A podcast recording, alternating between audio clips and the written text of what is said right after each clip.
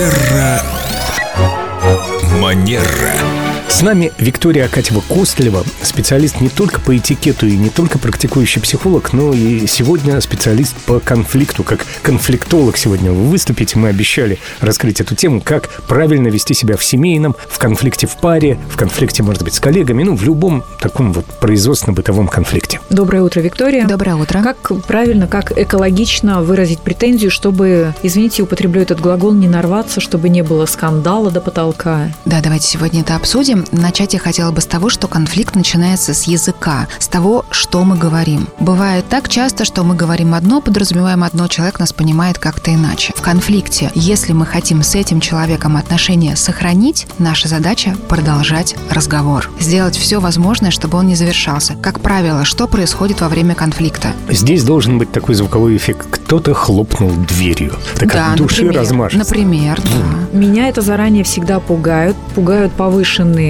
тона.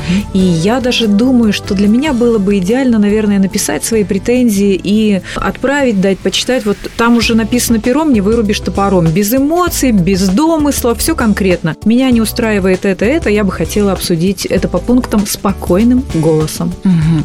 И вот э, этот вариант, он действительно жизнеспособен, когда мы выражаем, что мы хотим. То есть, когда мы пишем, мы продолжаем коммуникацию.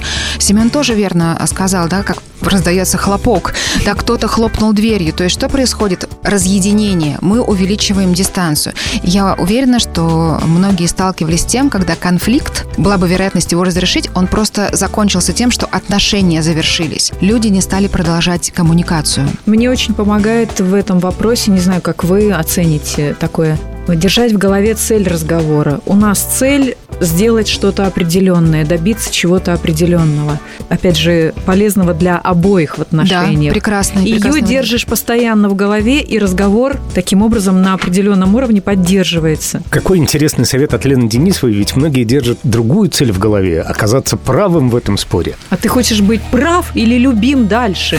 Или сохранить отношения. Вот это большой вопрос. Может быть, хочу быть прав. Быть Б- да. правым всегда. Бывает. И всё. Такое тоже может быть. И здесь мы, опять же, мы не можем за другого человека что-то подумать и решить. Но, как Елена сказала, да, вот ей помогает такой способ. Прекрасный способ. И здесь, если, повторюсь снова, если вам важно отношения сохранить, потому что вот в деловой сфере, например, я понимаю, мне с этим человеком предстоит каждый день встречаться еще на работе. И поэтому, если я сейчас уйду, хлопнув дверью, это принесет мне неприятные последствия. А у меня есть задача с ним вместе, например, сделать какой-то проект. Но это работа. А если мы говорим про личные отношения в светском мире, да, они больше подвергаются риску. И часто я слышу истории, когда друзья перестали общаться, потому что произошла какая-то обида, конфликт, и они не поговорили, они не разрешили это. Какие тут могут быть рекомендации? Бывает, что во время конфликта э, человека затапливает чувствами, злостью, обидой, раздражением, и он просто не способен в этот момент вообще говорить. Тогда мы можем сделать паузу, но договориться о том, что когда мы немножечко подостынем, завтра или через пару часов сегодня,